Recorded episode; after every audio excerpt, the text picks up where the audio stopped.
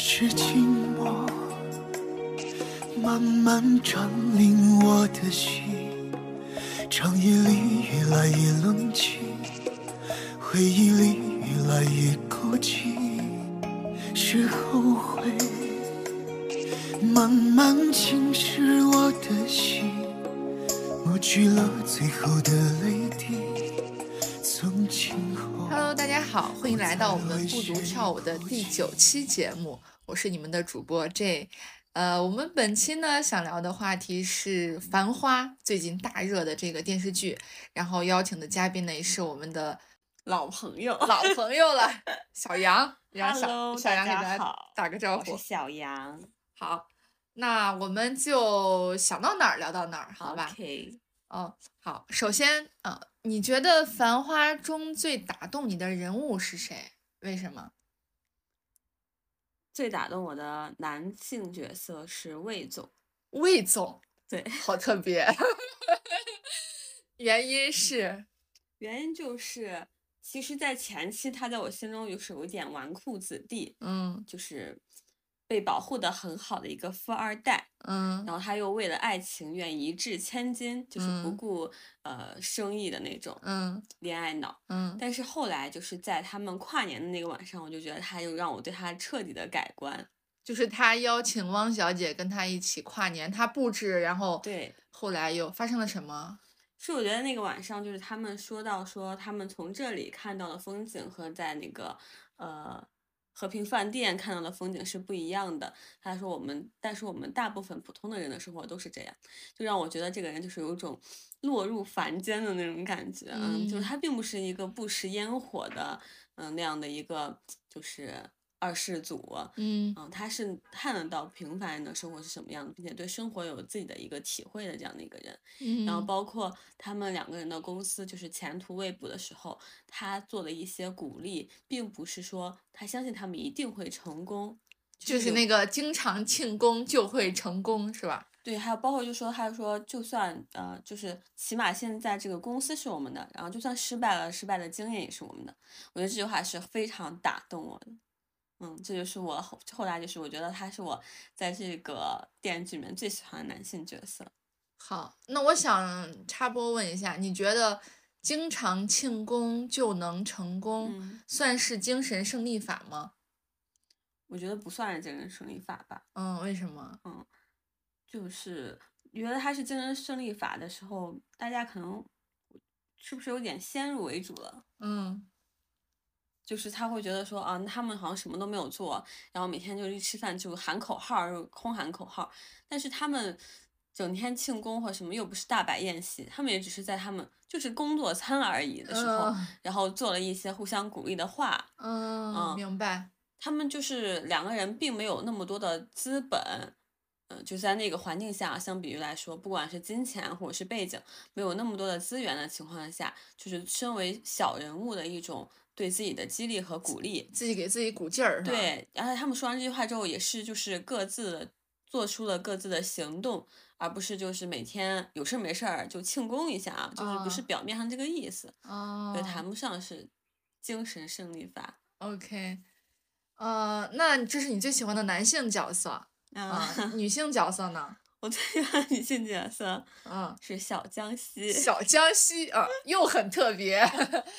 请你展开说我真的不是为了搞这个特殊化，然后要避开所有的角色啊。嗯嗯，就是开始的时候是很喜欢玲子跟李李的，就是嗯比较符合呃我会比较欣赏的那种女性的性格啊。嗯那不是说不喜欢王小姐，就是王小姐已经是我过去会的阶段了，OK，你喜欢一个角色的时候，有可能就是会有一部分投影在你身上的东西，或者是你跟你当下的心情绪，境对啊会比较联系。我嗯喜欢小江西是开始我觉得这个人也挺讨厌，很烦，就是明明不不懂就瞎搞，然后就是搞得自己最后就是下场也很惨。但他后来就是带着满脸的那个伤，然后和他的小姐妹在那个街头，就是彼此就是被那个卢美玲打了之后，然后那个老板已经啊死了之后，是吧？对对对，嗯然后他那个朋友就是说，我们还是认命吧，啊，我们天生来就不是主角。嗯他就说我们才二十多岁，凭什么要认命啊？大概原话是这样的一个哦，杨浩不是这样，大概是个这么意思的时候，嗯我就很被这个角色打动。那句话确实挺震嗯动的。就我们二十多岁，凭什么要认命？对，就是真的就是那个年龄层应该有的一股冲劲，特别是他已经屡受打击，没有成功过，然后在他身边的那两个人是他最亲近的朋友，嗯没有一个人站在他的身边的时候，他还是能够说出这样的话，就这个人心中的那股劲儿，就是很值得欣赏。嗯，确实，小杰西这个演员长得也挺好看的，就是选角也挺符合的，就是又很清秀，但是又有那种狠劲儿的感觉。嗯，有一种倔强感。嗯，确实。好，那我说一下我的啊，我最喜欢的女演员有三位你是说角色还是说演员角色吧，？OK，嗯，角色有三位，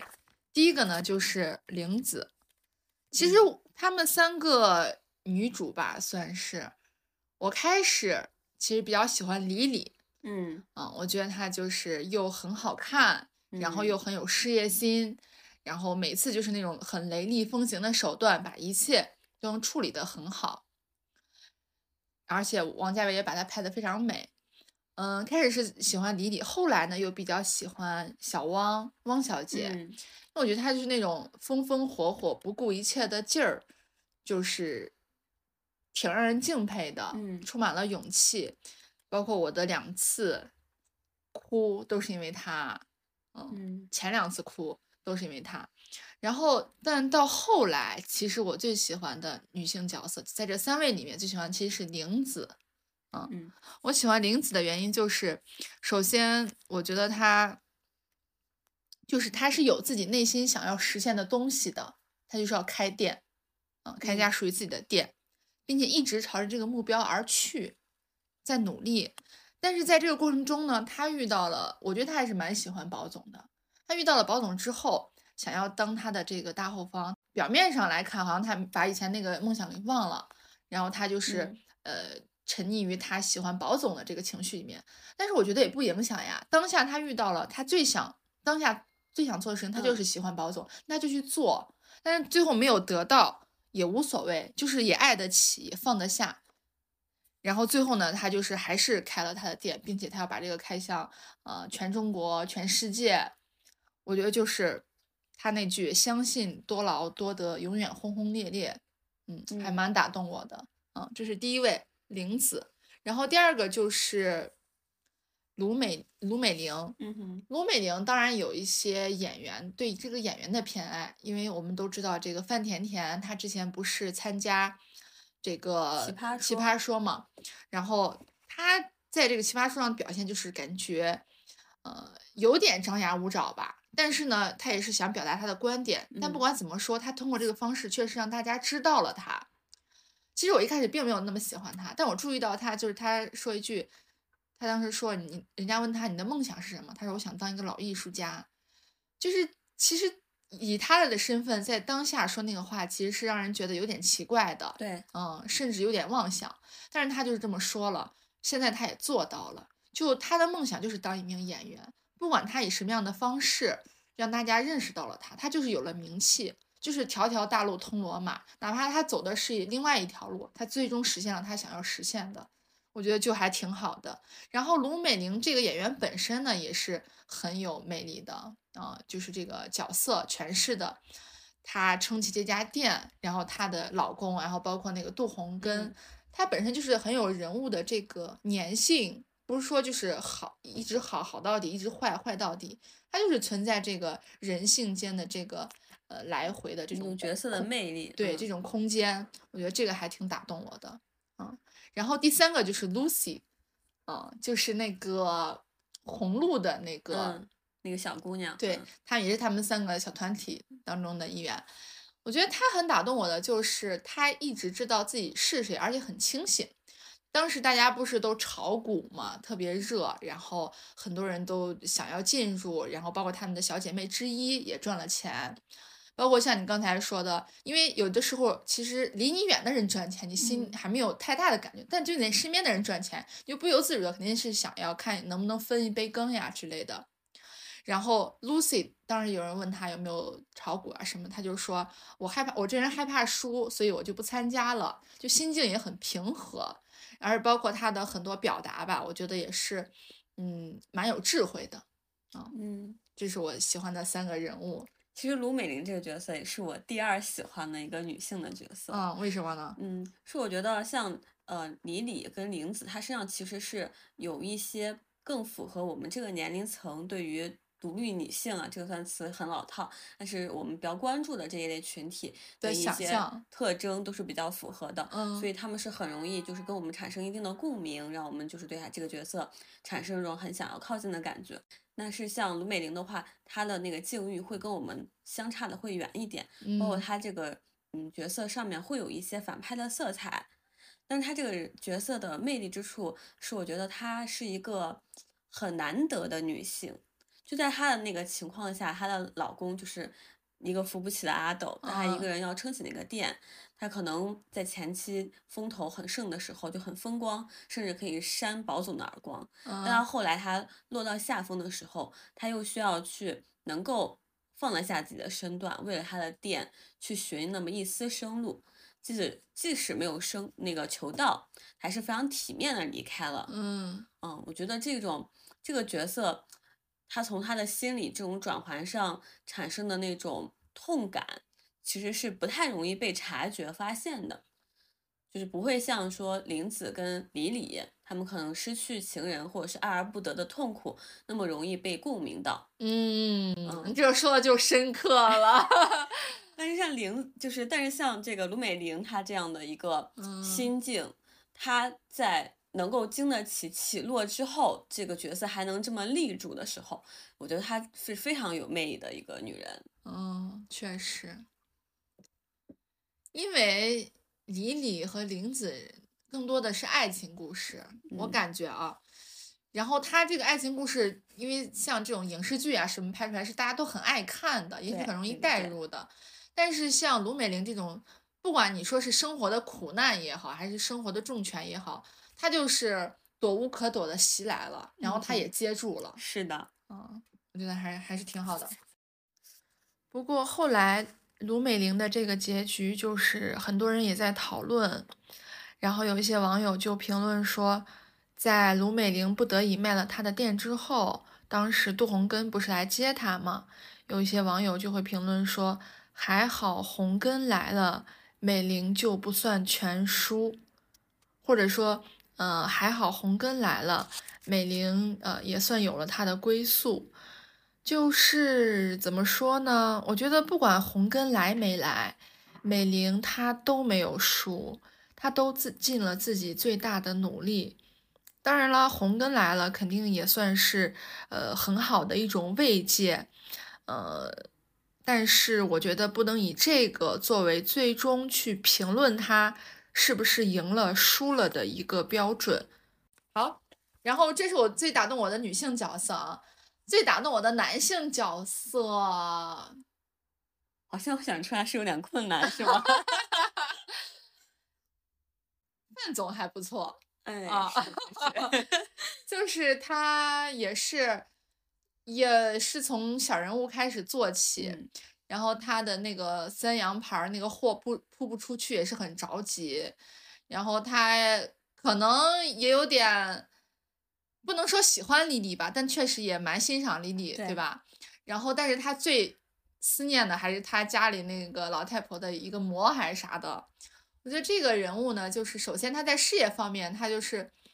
不管他是用这种什么嬉嬉闹闹的这种方嗯式吧，还是什么的，他也是实现他想要实现的。然后他也是有在家庭方面，他也是有自己坚守的东西。嗯，我觉得还挺难得的。对，他在嗯前期看起来是一个非常精明的小商人，对就是市市侩是吧？嗯，市侩气息比较重的一个人物，但同时他这个人的身上的人情味是最重的。对，嗯他在最后的时候，就是对汪小姐去施以帮助的时候，虽然是有一点受到那个保总之所托吧，嗯，但是他所做出的努力其实是超过那个嘱托之外的，对，还是他本人是有投入在里面的。他也是真心希望汪小姐能够成功。对，嗯，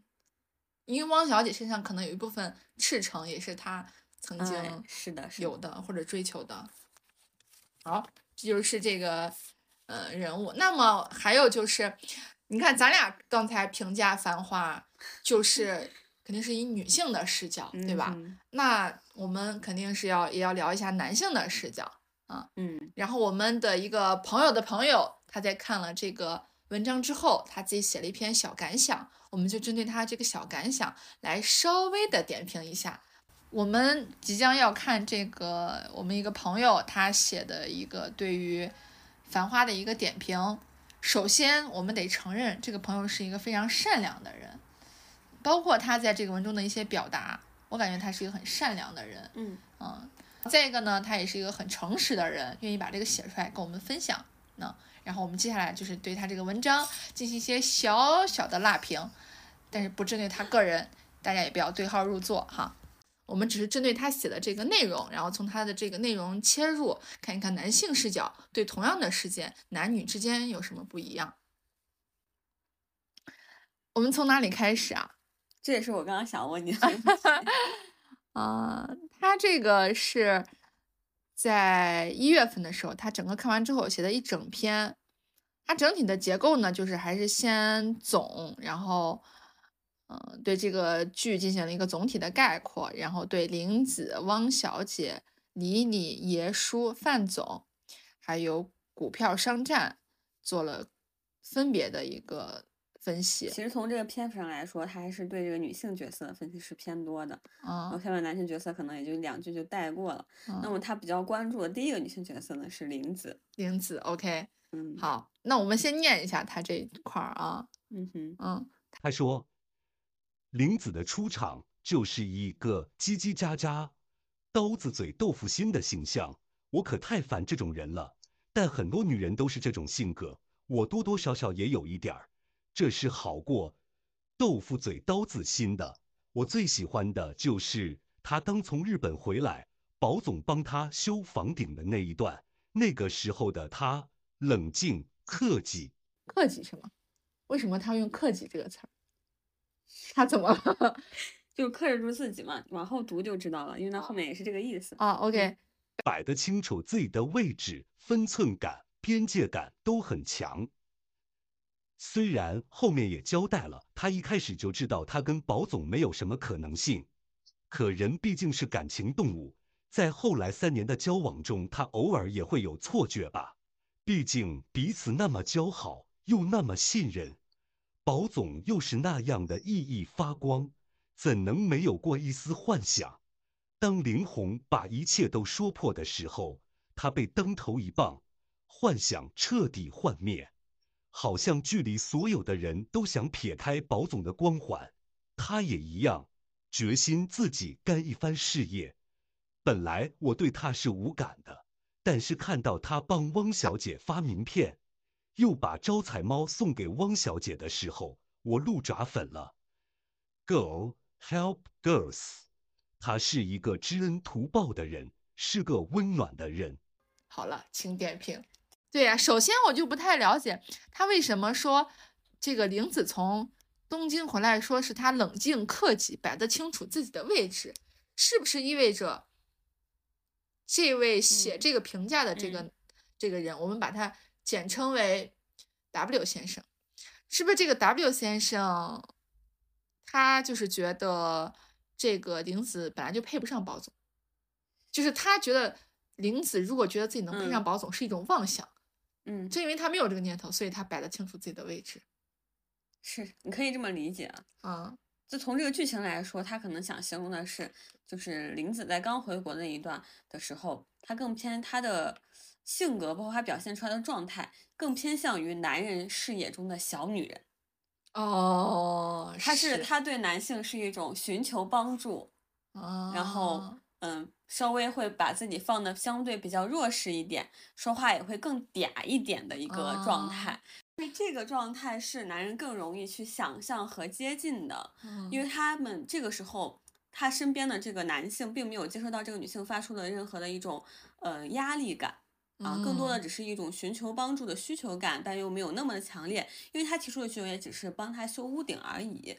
啊，又不涉及到什么其他过多的投入。那这个他就觉得说，这个时候林子好像是把自己放在一个相对比较低的位置上去寻求帮助，然后也没有表现出过多的压抑，包括他后面的强势或什么之类的角色会有产生的反差。那他就形容说他当时是一个比较冷静克克己，然后分寸感和边界感都很强的一个状态。OK，那这个文章评论文章当中，他说他对这个呃玲子的这个印象发生改变，就是他看到了这个玲子帮了汪小姐之后、嗯，g i r l s help girls，他第一个 girl 还少了一个 s 啊，很在意这种细节啊，英语老师。然后就是觉得女性之间互帮互助，嗯他觉得这个玲子是一个知恩图报的人，是一个温暖的人啊，这是他的一个对他印象转变的一个点。当然我，我看这个剧我还开了弹幕，嗯弹幕上对这个玲子转变的点，因为嗯我感觉啊，这个看这个剧跟其他的这种所谓的爱情剧啊，有点不一样的就是男性还挺多的。对，可能因为胡歌他本人就有很多男性粉丝，嗯我就能明显的感觉到，就是大家一开始对这个玲子，当然这肯定咱就不知道背后肯定也有男有女吧，就是可能评价并不是特别的高。嗯在他去，尤其是他卖那个耳环又卖的很贵嘛，嗯但是在他就是播了玲子和宝总在东京的那个《东京爱情故事》之后，回来大家对他的整个风评呀，包括对他的评论呀，是整个就是大翻转的一个嗯状态。啊，我你觉得这个是什么原因？你你先说你你的分析嘛。嗯，太精明的女人可能还是不是很受欢迎的。嗯嗯，尤其是在这种这个剧肯定在他和在玲子和宝总的这个过程当中，呃，在东京的时候，其实他是帮了宝总的，对吧？然后回来的时候，宝总帮他开了店，在这个过程当中，玲子肯定是先付出了的，嗯啊，然后回来之后呢，他想要宝总给他所谓的爱情的承诺呀什么的也好，其实宝总都没有做到。大家可能是因为这个理解了他也可能有这个愿望达不成、达不到，然后解释了他前面的一系列。我不知道啊，这是我个人的猜测，你觉得呢？嗯，大家前期对这个角色就是做一些复评的时候，是因为他这个角色大部分在剧中的形象是有一种叽叽喳喳、吵吵闹闹，然后又很喜欢提要求，嗯，他做的一些相对可能双引号有点出格的行为，扰乱了大家认为这些角色关系之间应该有的发展程度。什么出格的行为？比如说那个珍珠嘛，珍珠项链的这个事情嘛，嗯它会导致后面的一些就是其实主线剧情已经被这个事情引导了，嗯嗯，就是当然是剧情的一个设置，但作为观众来说，当这个剧情它的发展的线与他理想的产生了一个偏差的时候，他们会去寻找原因，他们认为这个原因可能是玲子造成的，嗯。破坏大家美好的某种事物嘛，大家觉得汪总跟呃不是汪小姐跟这个宝总的爱情本身是哎很合适的，可能嗯。因为这个事情就完全破灭掉了，啊、所以大家就会对他这个角色产生一个负评。那到后面的时候呢，又放出了他在东京的时候的那个状态，其实还是一样的。那个角色当时的状态和她后来回到上海之后，逐渐成为老板娘之后的角色，嗯，这个女性的感觉完全是两种感觉。其实我个人觉得，大家反映出了对女性的这个多面性的一种接纳感，大家还是更愿意接纳，嗯，相对对他人有更明显的付出感的、牺牲感的一个女生的角色，而不是所谓的刚刚你提到的精明。因为精明这个词，呃，我们用这个词已经是一个中性的词语了，但是嗯大多数大家将精明这个词送给某个绝人，甚至特别是给女性的时候，它暗含的意思就是心机。然后这个就是仿佛有心机就是不对的，它一定是一个负面的一个事情，就是你不想要女人有太多的城府。说到这儿，我又想起了《甄嬛传》。啊，怎么着？我就是前一阵子重新看了《甄嬛传》之后，发现它里面有很多很值得品味的话。这个皇上就有说过，这个呃可爱但不聪明的女人，嗯、是最好的。嗯，大概是原话是这样的一个意思。明白。当然，这肯定是传统叙事啊。嗯现在我感觉虽然有这个有些转变吧，但是这个叙事还是存在的。嗯啊，好，这个是他对这个玲子的点评啊，然后第二段汪小姐的点评，你来念吧。汪小姐，我更喜欢呢她的前半段，单纯、上进、热情、善良、较真、认事不认人。大概每个女生心里都住着这样一个小姑娘。哎，你读了没？感情肉啊，因为是曾经的自己。看到汪小姐被欺负，我心有不忍。美好的东西，我们总想保护她不受伤，可是她偏偏还是受伤了。所以社会很残酷，总是把美好的东西撕碎给人看，谁也不放过。宝总在众人面前为他挨了一一耳光，师傅送他了自己心爱的集邮布，我泪目了。如果换做我，我也愿意保护他。这种感情不由自主。汪小姐迷恋过宝总，愿意为他放弃工作。宝总内心最柔软的地方也被汪小姐触发过，他是心疼汪小姐的，想支持她当科长的梦想，让她做自己。至于后来，汪小姐为了争一口气，轰轰烈烈搞起了事业。我不想过多论述。为什么不想过多论述？人家为啥不能搞事业？好，你继续。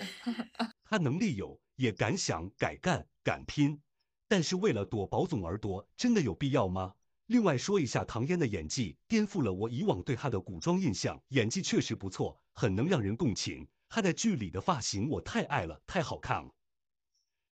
那个，你对他的点评怎么点评？我其实我觉得从这个他对玲子跟汪小姐这两段，仅仅是文本上，你就可以感受他对两两个人物的这个明显的差别。因为形容玲子的时候呢，他的形容词并没有这么多啊，叽叽喳喳、刀子嘴豆腐心。但到汪小姐汪小姐这边是单纯上上进、热情、善良、较真、认事不认人，一共有 六个词语。而且他中间还说了，看到汪小姐被欺负，我心有不忍。美好的东西，我们总是想保护它不受伤。可它偏偏还是受伤了，嗯，这很难评是吗？很难评。其实我个人觉得这个，呃，他写汪小姐的这段非常符合我对于男性心理的猜测。哦，猜测什么呢？就是大家觉得就是这样的天真可爱的，然后这样的角色。很容易激起男性的保护欲，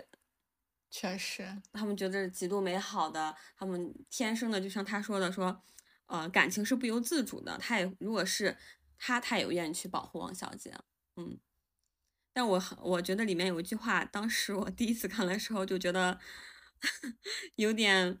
怎么说呢？他说，嗯，如果换做是我，我也愿意保护他。不是，他说我们总想保护他不受伤，可是他偏偏还是受伤了。然后后面他紧接着给了一个所以啊，就是因果关系的所以。他说，所以社会很残酷，总是把美好的东西撕碎给人看，谁也不放过。那我就觉得这个前后的因果关系是怎么连起来了呢？这个女性觉得她之所以受伤，是因为这个社会很残酷吗？是因为保总很残酷。如果我没有记错的话，当时这个汪小姐就已经给保总说了，就说。因为他不是在那个二十七号嘛，嗯，他他当时那个公职人员的身份和保总是没办法谈恋爱的，但是他愿意为了保总放弃他，他甚至愿意辞职，但是保总从始至终也没有说 yes or no，对吧？嗯哼，他都没有给一个明确的态度。那再加上后来出了珍珠耳环的事情，对吧？然后后来就受伤了。但是我觉得出珍珠耳环的事情，他这个汪小姐受伤远远远远远远小于保总。没有给他，因为他一直以为他跟宝总是有喜欢的嘛，因为宝总也做出这样的姿态，包括元旦的时候、跨年的时候喊他一起去呀什么的，包括他那天说要在那儿等宝总见面，宝总最后也没有来。就是我觉得，如果是女性，可能也更容易共情吧。我觉得在那一刻，宝总带给他的伤害。远大于所谓的那个珍珠耳环对他的那个伤害的，最起码在那个阶段的汪小姐而言，可以这么理解啊，就是她的那个所谓的受伤，更多的站在我们女孩子的角度去理解的话，更多的不是来自于她丢了一份工作，她失去了她这个事业发展的一个前景，她她更多的受伤在于她的一种期待落空了，对，嗯，她的预期没有被满足，然后这个期待深深的落了下去，对她来说是一种。内心的打击，然后她才会有那种受伤的感觉，包括所以他即使洗清了自己的这个我们说冤屈也好，嗯，但他后来还是没有回到他原来那个工作场，完全是离开了那个地方，重新去开启自己的人生，是有一个关联性的。我个人认为他不是因为 社会很残酷导致这个人物受伤的，其实汪小姐在这个剧中已经是一个非常非常幸运的人物了，因为不管是她的这个家庭背景，还是她身边的朋友，她始终是处在一种被爱、关注和被保护的这样的一个状态之中的。哪怕是她事业发展的不顺利的时候，也是被保护的状态。她其实是很幸运的，对嗯吗？汪小姐演的，呃，这个唐嫣演的这个汪小姐，其实我还挺想多说两句的，嗯因为我一直还蛮喜欢唐嫣的。嗯之前喜欢唐嫣呢，就是她演的那个紫萱嘛，对《仙剑奇侠传三》，然后在我青春年少的时候也看过她演的《夏家三千金 》啊之类的这种青春嗯偶像剧。我当时喜欢她，就是因为她笑容很甜，而且眼睛大大的，而且我俩都有大脑门儿，然后个子也都差不多啊。但是我还是觉得她，不管是她每次的表达呀，还是什么的，就是有那个真的部分，真和善的部分。她本人当然是美的嘛。然后我，所以我一直还蛮喜欢她。但到后来啊，我其实都就别人给我说问我最喜欢女明星是谁，我也会就对于特别亲近的朋友，我也会说她。然后呢，但是总有一种声音，就是社会上有一种声音，就觉得她一把年纪，然后老演什么傻白嗯甜之类的。然后 在这个剧当中，我觉得她是找到了她的人生角色的。嗯，包括这个微博的一个博主，他就评论，他就说，挺为唐嫣开心的。她曾经坚持的古灵精怪、天真烂漫的戏路，终于在《繁花》里得到了一番酣畅透彻的施展。谁还能说一米七多御姐脸不能演傻白甜路线？哪有什么人设是不好的呢？只要把人设背后的那个人尊重的请出来。就是为什么唐嫣把这个汪小姐的角色演的非常的让人活灵活现。嗯对印象深刻，就是因为她本人其实是和汪小姐上有很大一部分重合或者是相似的部分的。那不管是她的这个事业上的经历啊，还是什么的啊，背后的支持啊、家庭啊等等，所以说她就是把她那个真善美的那部分，在这个汪小姐身上也充分的体现了出来。其实我也挺为唐嫣开心的，就是大家前面都说她啊、呃傻白甜呀、什么的，我觉得你听一下这个语境，就会觉得，嗯，一个人老演傻白甜的剧，好像是可以被嘲的，嗯但这个背背后他就假定了一种逻辑，对吧？就是假定的逻辑就是什么？就是傻白甜是不应该的，或者嗯是、呃你呃比较高，然后有一张御姐脸，就是为什么要装傻白甜？嗯，我觉得这个是很奇怪的。那他本人就是那个天真善良的人啊，为什么不可以呢？那这种鄙视链，我觉得还是挺奇怪的。嗯，觉得是，呃，某种程度上，公众对于一些角色的认可和需要投射到了这个角色该不该存在上。比如说，大家认为，特别是女性这边的话，大家越来越觉醒的认为这个傻白甜是基于男性叙事下制造的一种女性角色，然后嗯不太喜欢被呃固定化啊、或者被放大化。嗯，在他们这个持续的公众的话语，这个公众的领域里面的女性角色总是很单一化的呈现为傻白甜，大家对这个产生了一种敌敌意。嗯，但是我们可能不应该把这种敌意又放大给了嗯扮演这样角色的女性身上，对，这个本身是一种更大的一个错误。嗯，对，而且你说，如果这个人他傻白甜，他自己是开心的嗯傻白甜的话，而且没有伤害到其他人的话，为什么不可以呢？嗯嗯，不管他是在所谓的这个父权叙事下，还是什么叙事下，那他就是这样的一一种人啊，他也没有影响到别人呀，也没有伤害到别人呀，那为什么不可以呢？只是因嗯为他没有符合你的期待，是，我觉得这个就是可以思考一下的吧。嗯我们强调就是说尊重呃女性的这个多元发展，嗯，那么本身就应该去尊重她们自身的意愿，她对们想要做怎么样的人物。如果说他的表现没有符合你的期待，那我们是不是作为更多的个体或群体，应该考虑的是，我们应该做自己的榜样，而不是总是期待别人来成为我们自己的榜样。当别人不满足我们对于榜样的期待，我们就认为他不符合这个标准的话，那这本身也是一种本末倒置了。是，就是总是工具化别人。嗯是的，不管好，说回来，接下来第三个人他评价的李李啊，这个我来念。很激动啊！李李，美艳，又是一个集才华与美貌于一身的奇女子。用老周的话说，是杀伐果断的。我是佩服这种性格的。运筹帷幄，在商言商。李李自始至终深爱 A 先生，真的吗？唯一让我觉得暧昧迷惑的情节是，他在要走之前，宝总再一次跟他握手，说自己失败了就是阿宝。他穿着一身华丽的貂绒大衣，准备上楼梯，又转过身来，那个镜头给他俩切得非常近。他说他是李李纳尼，没看懂，因因为宝总像极了 A 先生，所以。他想去赌，总之看不明白。总之，他跟宝总是最清白的。他偿还了 A 先生的债务，遁入空门，不辜负师徒一场，爱人一场。辛芷蕾在 A 先生跳海时那几声撕心裂肺的吼，演技炸裂，不知道拍了多少遍才过，代入感极强。OK，我先点评一下，他说。李李和宝总是最清白的，I don't think so。我觉得 Lily 和宝总是最不清白的，我觉得他俩是最有那个暧昧拉扯，对那种感觉的。那个就是刚才这个 W 这个朋友他点评的这个没看懂那个情节啊，我我我来简要的说一下我的看法，但是我也不能说我看懂了。那个时候就是很显然，宝总想要跟他敞开心扉。把其他的一些身份外壳都脱掉，就告诉他我是宝总，想跟你重新认识一下。但他没有说他的原名陈真，是吧？嗯，他如果这个时候说他是陈真的话，那他确实想跟宝总重新认识一下，剥掉所有的身份的外衣。但他说他是李李，意思就是说他现在已经成了李李，没办法再回到原来的陈真了。你认识的就是我现在，嗯嗯，所以说他在那个时候他没有脱下他的外壳。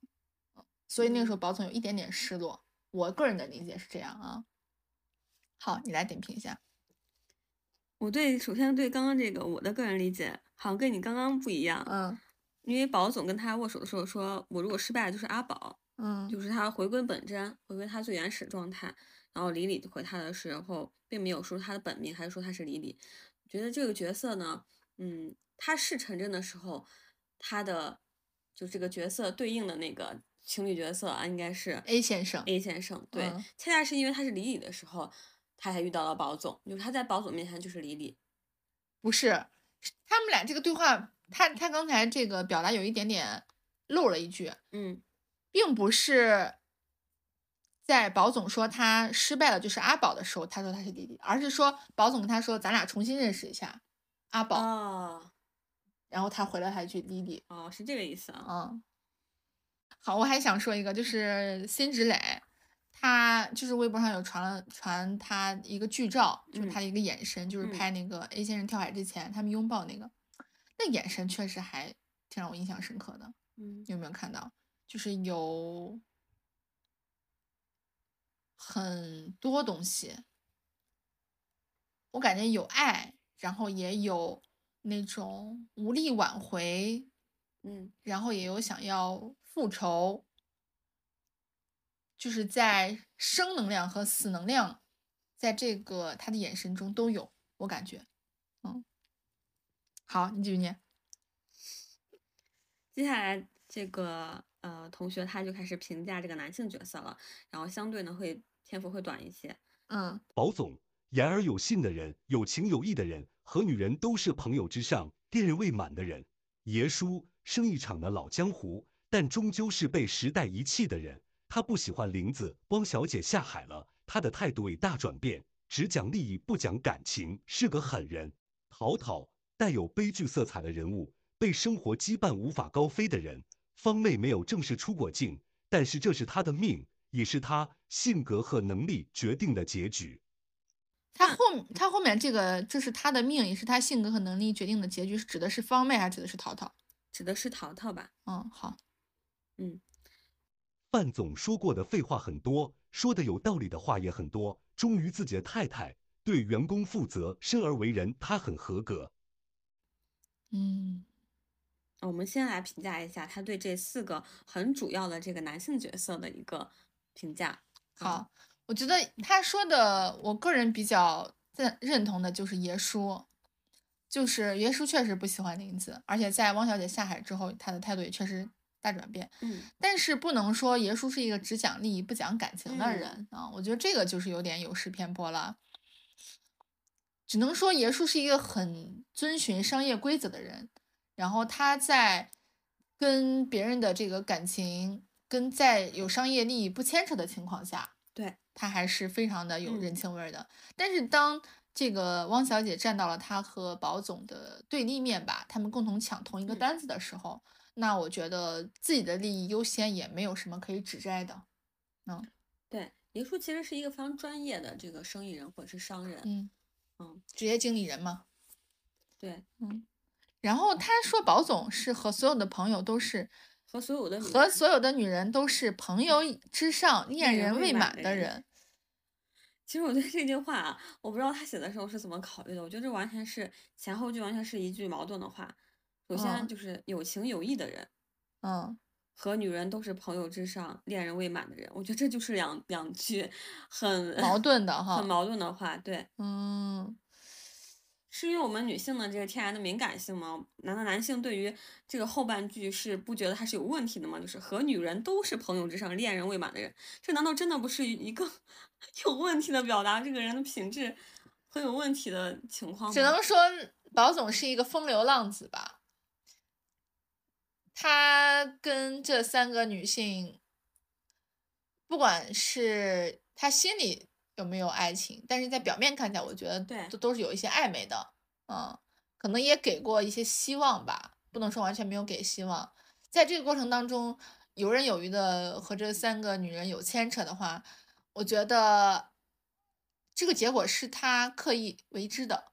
嗯我们说的再尖刻一点，嗯就是他跟每一个女人保持这样的关系，其实是他制造的。嗯这个制造，呃，有两种可能性，一种的话就是满足他内心的一种满足感，就是他周游在这三个女人之间，都保持着一种呃有达之上的关系，嗯其实是一种情感或心理的满足。那另外一种呢，就是基于他是一个生意人的关系，那他跟这三个女人之间都是有经济上的这样的一个关系在的。嗯，对，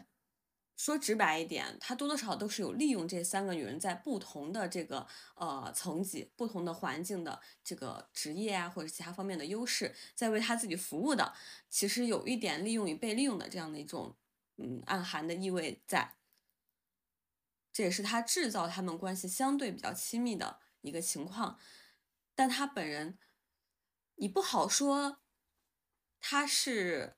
呃，有没有对他们某一个人动过情，嗯就是又没有非常直接的证据，但仿佛他做的一些事情又都超出了那个男女之间所谓合作伙伴该有的那个界限。对。嗯我我想到了微博上的一个评论，就是分析的这三个女性，然后以及现在现实生活中宝总最有可能跟谁谈恋爱，就是嗯汪小姐，就不管是从她的身份上，还是呃各个方面吧，评嗯估了一下，最有可能的是汪小姐。嗯，首先利用价值也最高，然后也很单纯，也没有什么风险。嗯嗯。其实，在看这个剧的时候，我在前半段的是一种有感觉，就是弹幕上的就是网友也非常的关注他们的这个情感归属，就是他们嗯情感关系到底是怎么样的。嗯我当时的感觉是，这个剧如果说我们总是以爱情的角度去解读它，其实是很狭窄的。它可能反映出了就是人性呀，或者是在当时大环境下人物的命运之间的一种更丰富的表达，而不仅仅是爱情之间的。是，包括我看了一个解读，就是说王家卫他拍这个剧，最终其实就想告诉女人们，爱情们爱情靠不住，抓紧搞事业。如果你把这看成了一个恋爱剧或者一个恋爱脑的剧的话，真是辜负了王导的一片苦心。你想，他最后给每个人的结局，不管是林子开了自己的店，还是汪小姐成立了自己的公司，哪怕是李李她走向她自己的结局，都是跟宝总没有关系的。嗯哦，当然，爱情是所有的这个作品里面比较容易去解读，因为跟大家更贴合的、更紧密的、更容易嗯带入的。嗯那我们说到这儿，不如我也直接跳到下面这一段，嗯会跟宝总关系比较紧密的，就是嗯他的白月光。贝蒂，对这个作者是这么写的，他说：“剧剧中未提及爱情，却因爱情而起。贝蒂是自知有病，故意离开，还是离开后不得志郁郁而终？种种迹象表明，大约是前者。他希望在他的刺激下，宝总过得更好。当然，他成功了。青涩的爱恋在宝总心里落地生根，他的十年之约没有兑现，兑现了跟别人的五年之约。首先啊，那个剧当中我有点没看懂，贝蒂和那个杜鹃演那个是同一个人吗？还是啊不是？是的，是是同一个人。是同一个人吗？嗯，是的。好吧，嗯，那就这个评论而言，我觉得首先宝总也没有说他不想兑现那个十年之约，他甚至在那个贝蒂死的时候，他也也想过他的十年之约兑现不嗯。了了，啊，其实是也有想兑现的这个意愿的，其实我跟这个时候，我当时真的觉得有点搞笑哎，就是他在讨论这个女性角色，就他们为什么会分开，呃，这个原因，他说是这个因为贝蒂最后是生病，然后就早逝了。那他就说他是知道自己有病，然后就决定离开这个男主呢，还是说他离开之后因为心情不好，然后而后得病的？这个时候，这个这个同学还写到说，种种迹象表明他大概是前者，就是他认为这个女性角色是知道自己身体不太好了，然后就觉得说，那我就没办法跟女主啊，就跟这个男主持续的在一起，然后就决定分开，并且他还分析深度的分析了一下，说这个女性角色可能希望她的这个离开可以刺激男主，然后让这个男主能过得更好。比如说，就是因为他离开的时候是有点暗示宝总当时的经济条件并不是特别好，嗯那么他离开之后呢，宝总就是奋发图强了，啊，一下就从阿宝变成宝总了。嗯，他会觉得说这个女性角色通过自己的离开，妄图不是妄图啊，他想要实现这样的目标，然后并且最终达成了，这是他这个作者自己的一个猜测。嗯，首先我还会有同学的猜测，对嗯，我觉得这个种种迹象表明大概是前者，就我也不知道这个种种迹象 是哪些我想迹象看我想我只想说一句话，代入的他代入的这个男的会不会嗯把自己想的太重要了？嗯，你可以你可以把会不会去掉，对，就是把自己想象的太重要了。就是别人的离开也是为了他，然后不想想刺激他，他过得更好也是为了他。嗯，这个怎么说呢？我又要输出一些比较尖锐的观点，啊，输出，请输出，勇敢输出。就是我觉得这恰恰符合我们之前的一些猜测啊，就是呃，大家觉得说很多电视剧或者是小说，它在一个男性叙事下，就是所有的女性角色都是为男性服务的，就是最终呢，他们在女性的这个帮助一下，或者是就是连他的离开都是对他的一种刺激和帮助，是为了帮助这个男性角色的成长。就是女性是完全是作为男性角色的一个辅助角色去进行的，有没有可能是这个女生真的想离开呢？对，这也就是说，同时也反映出了，嗯，因为这个作者他这么分析，他本身也是一个男生，那呃，基于男性的某些 自尊或者是他们对自己的看待，他们不太会去分析说，呃，他确实是呃没有吸引到这位女性，他更愿意把它理解为对方是哎出于一个 其他的原因，嗯，其实很单我，配不上，你，我不能给你造更多的麻烦，我走了也是希望你变得更好。就是他会不会很单纯的就是这个女性，她就是没有看上这个男性呢？不就是贝蒂当时就是没有看上宝总，不管很难承认这一点。对，嗯，不管是不是经济条件，也有可能是他们相处的其他的一些原因。总之，贝蒂选择离开宝总，就是因为他想要离开宝总，说得好。不是因为他生病，也不是因为他通过自己为了的刺激爱宝总，对，因为我觉得一般来说，哦我们女孩子也不会把自己看那么重要，就是我们把我们离开是可以改变另外一个人的命运，其实大可不必，也不必这么想。那男性嗯也不要给自己过多的光芒的加持，他有可能就是纯粹的没有欣赏上的包总，觉得嗯不想再跟包总在一起了，这也很正常。嗯，嗯，好，这个人物的评论就到这里。哦不不不，我还想说一啊，下淘你说，淘。啊，淘淘，你说，我看到这一段的时候，还是觉得嗯，淘淘那个演员还挺帅的，我之前还挺喜欢那个演员的。你是怎么看待淘淘这个这样的一个男性角色的？首先在剧中，嗯他的表达就是他想要自由，嗯，他是一只小小小小鸟，想要飞也飞也飞不高，嗯嗯，其实他的这个他的妻子方妹这家是给他付出比较多的，嗯，不管是后来方妹又生娃的时候出现一些问题，他家人来，可以看出来，在他的这个家庭生活当中，他媳妇儿那方家庭条件可能会比他好一点，相嗯对比较强势一些。嗯，怎么说呢？他是我感觉啊，他是一些男性心中的一，最起码是一部分的一个展现吧。嗯就是其实是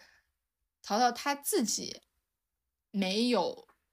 他去炒股啊、做生意也好，他自己也没有参与这个部分。他可能前期提供了一些资金啊什么的，但他确实自己也没有做。嗯但淘淘他做自己的生意也挺好，就是人总是想要自己得不到的东西。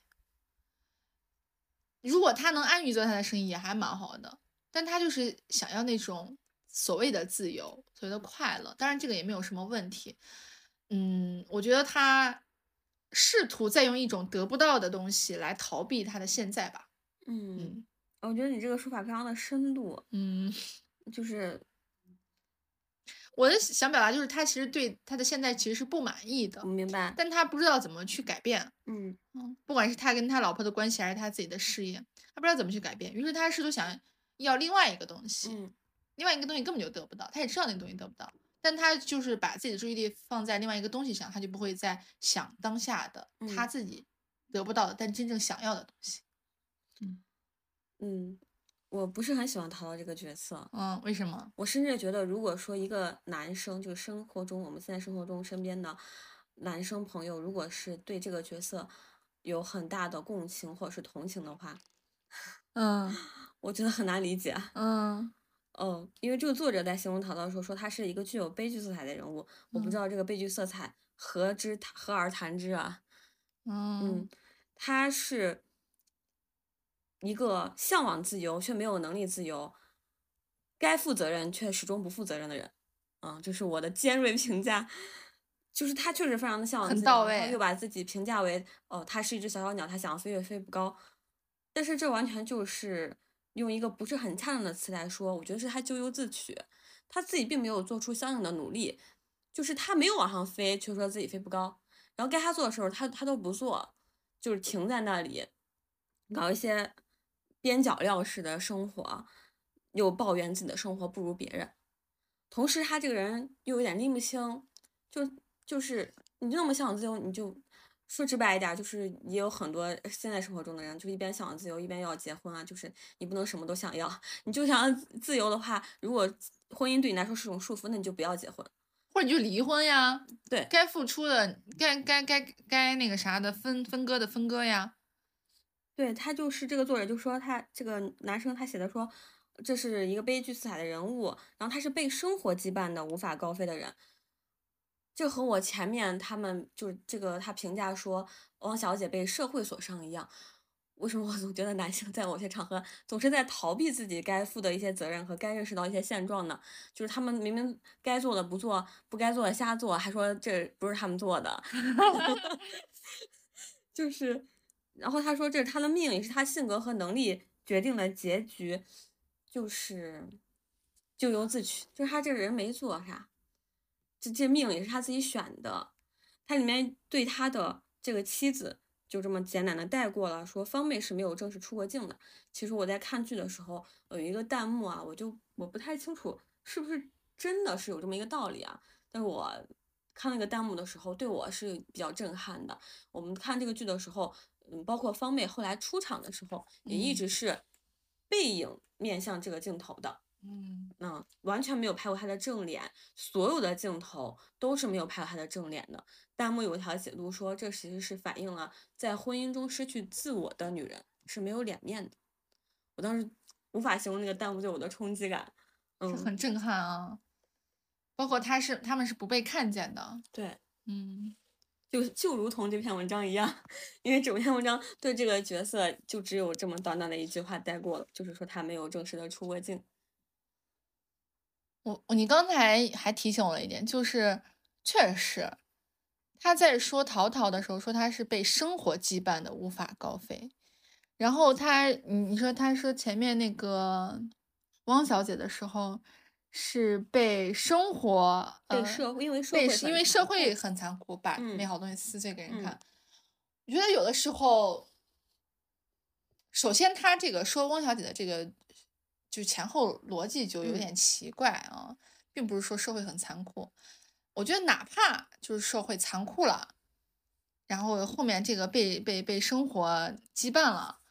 我觉得他这两个归因的这两个表达就很像。我想说一句话，就是人要为自己的行为负责，嗯，并且认账。这个事儿究竟是突然被诊断出得了癌症，这种生活给你的一击？还是说你明明有选择，但你不去做，把这个赖给生活？嗯，我觉得是很明显可以区分的吧。嗯，我觉得不能什么都归因于生活，有的时候是自己。啊，嗯，那是这样的。有一些文本就是不敢细究。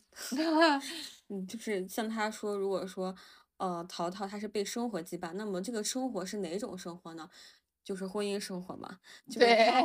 每每想要出去的时候，方妹总是催她回家，然后在家里呢，他又不占到上风，方妹总对他很凶，他就是被这样的生活羁绊吗？但是在开头的时候，他们俩也是自由恋爱结的婚，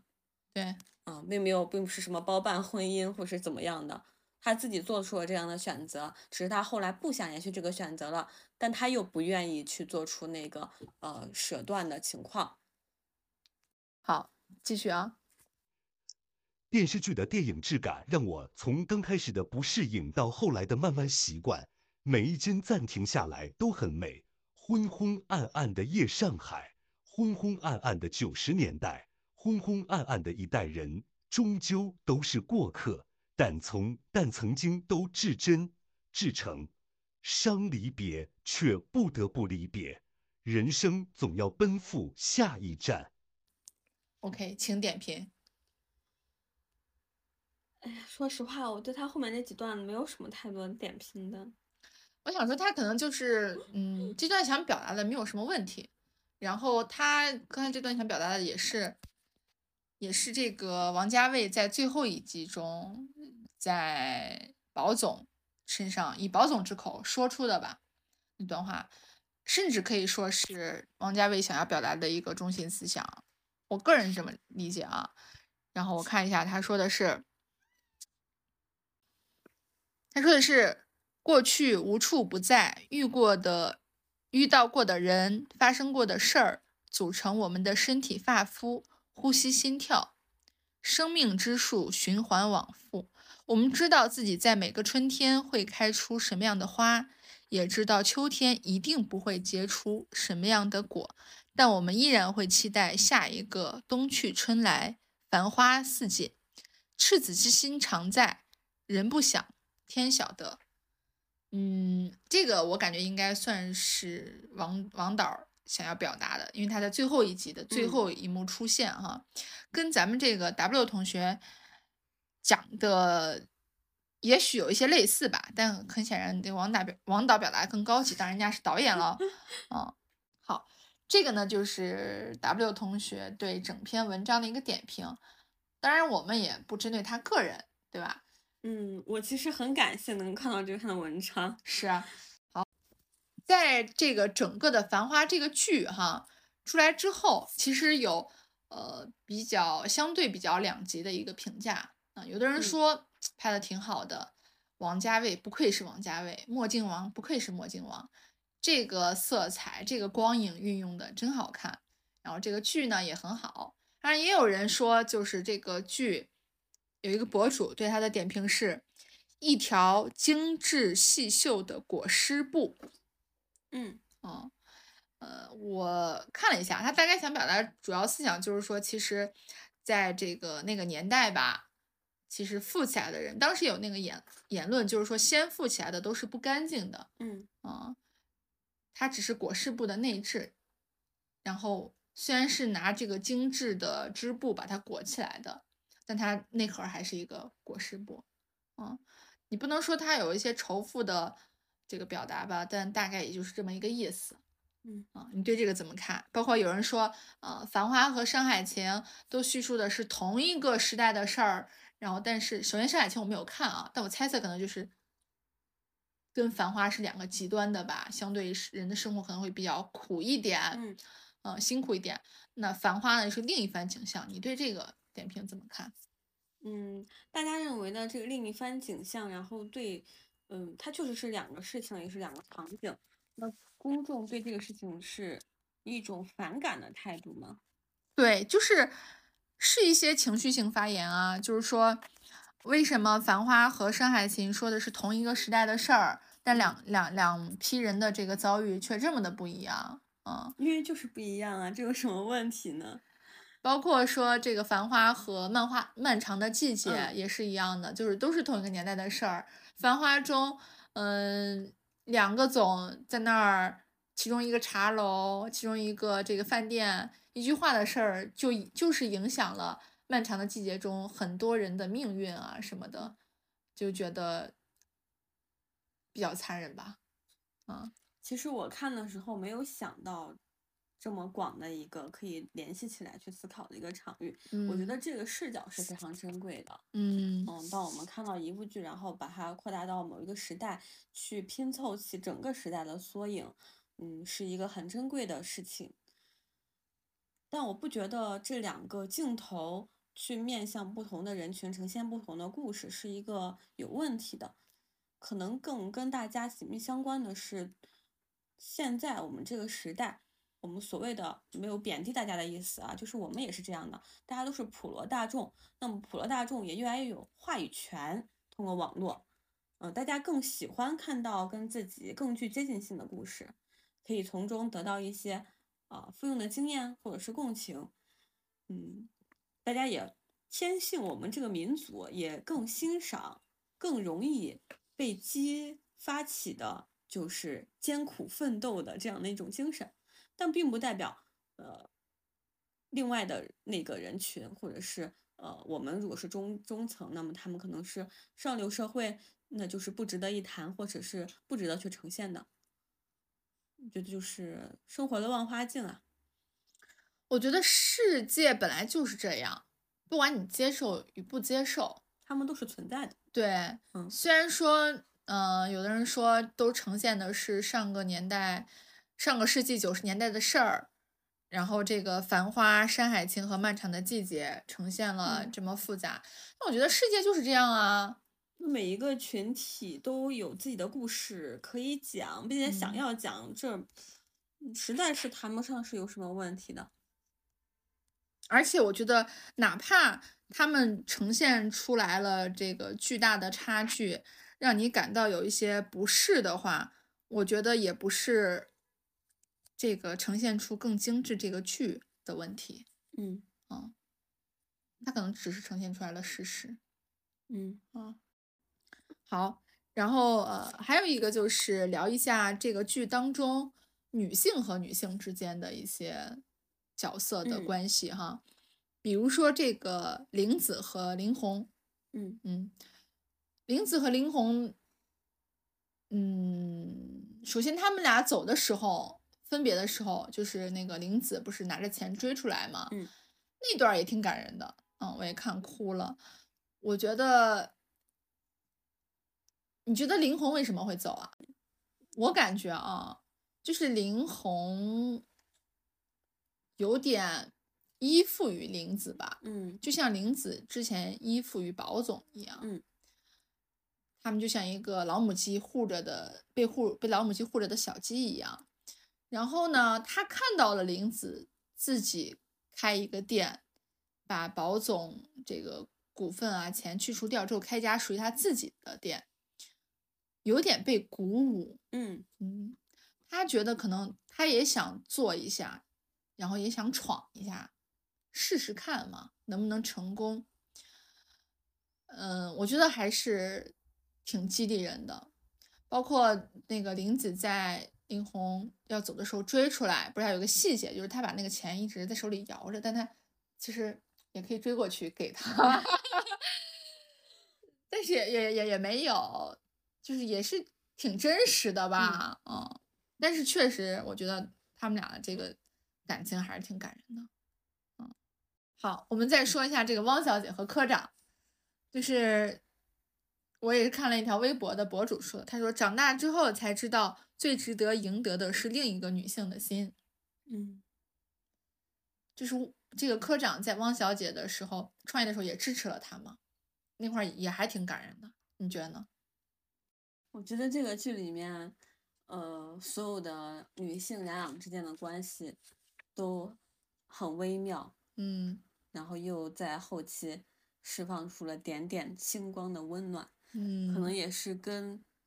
这个剧的名字相符合的《繁繁花》嘛，花就是嗯。很多很多的小花。嗯，比如说开始的时候，这个玲子跟汪小姐的关系多少是有一点竞争关系在的。嗯。但。嗯到后期的时候，她们又变成了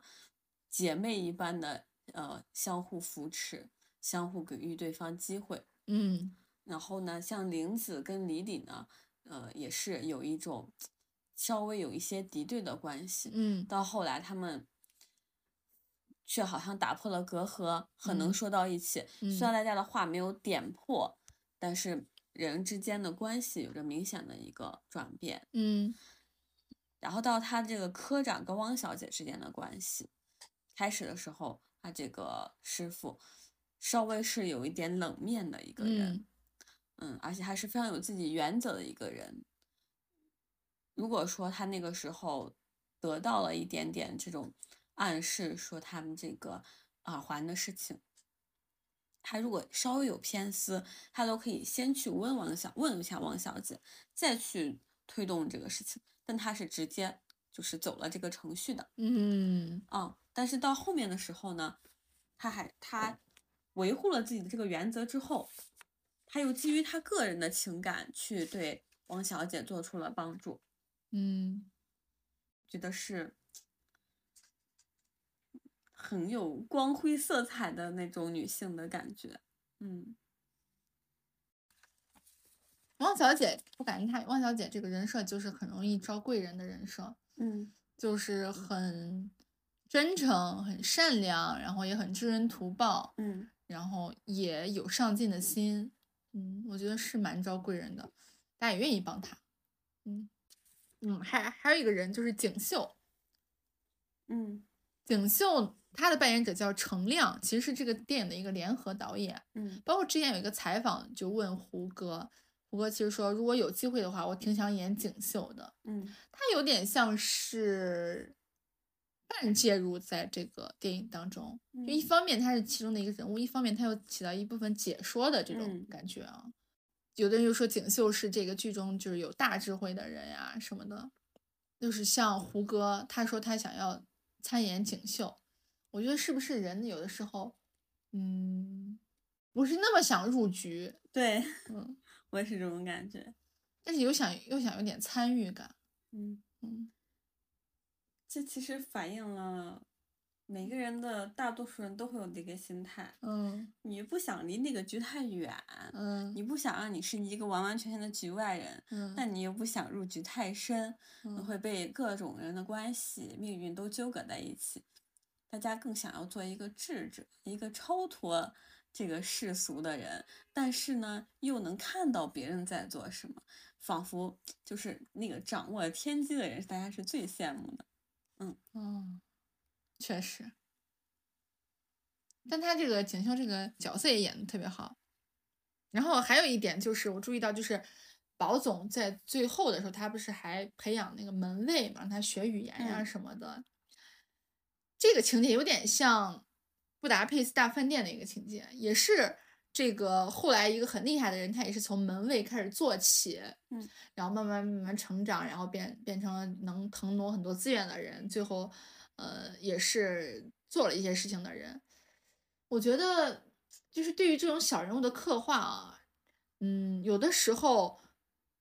我们只是从一个很小的点去发现他把他把一件事情就是去可以做的很好很好。就你看它是一个很小的事情，嗯但它确实是不同的人做同一件事也嗯是不一样的，就可以把它打打磨，把它区分，把它切割的非常的细。我觉得还是挺给我启发的。是的，很多事情能够做到大事或做得更长远，在于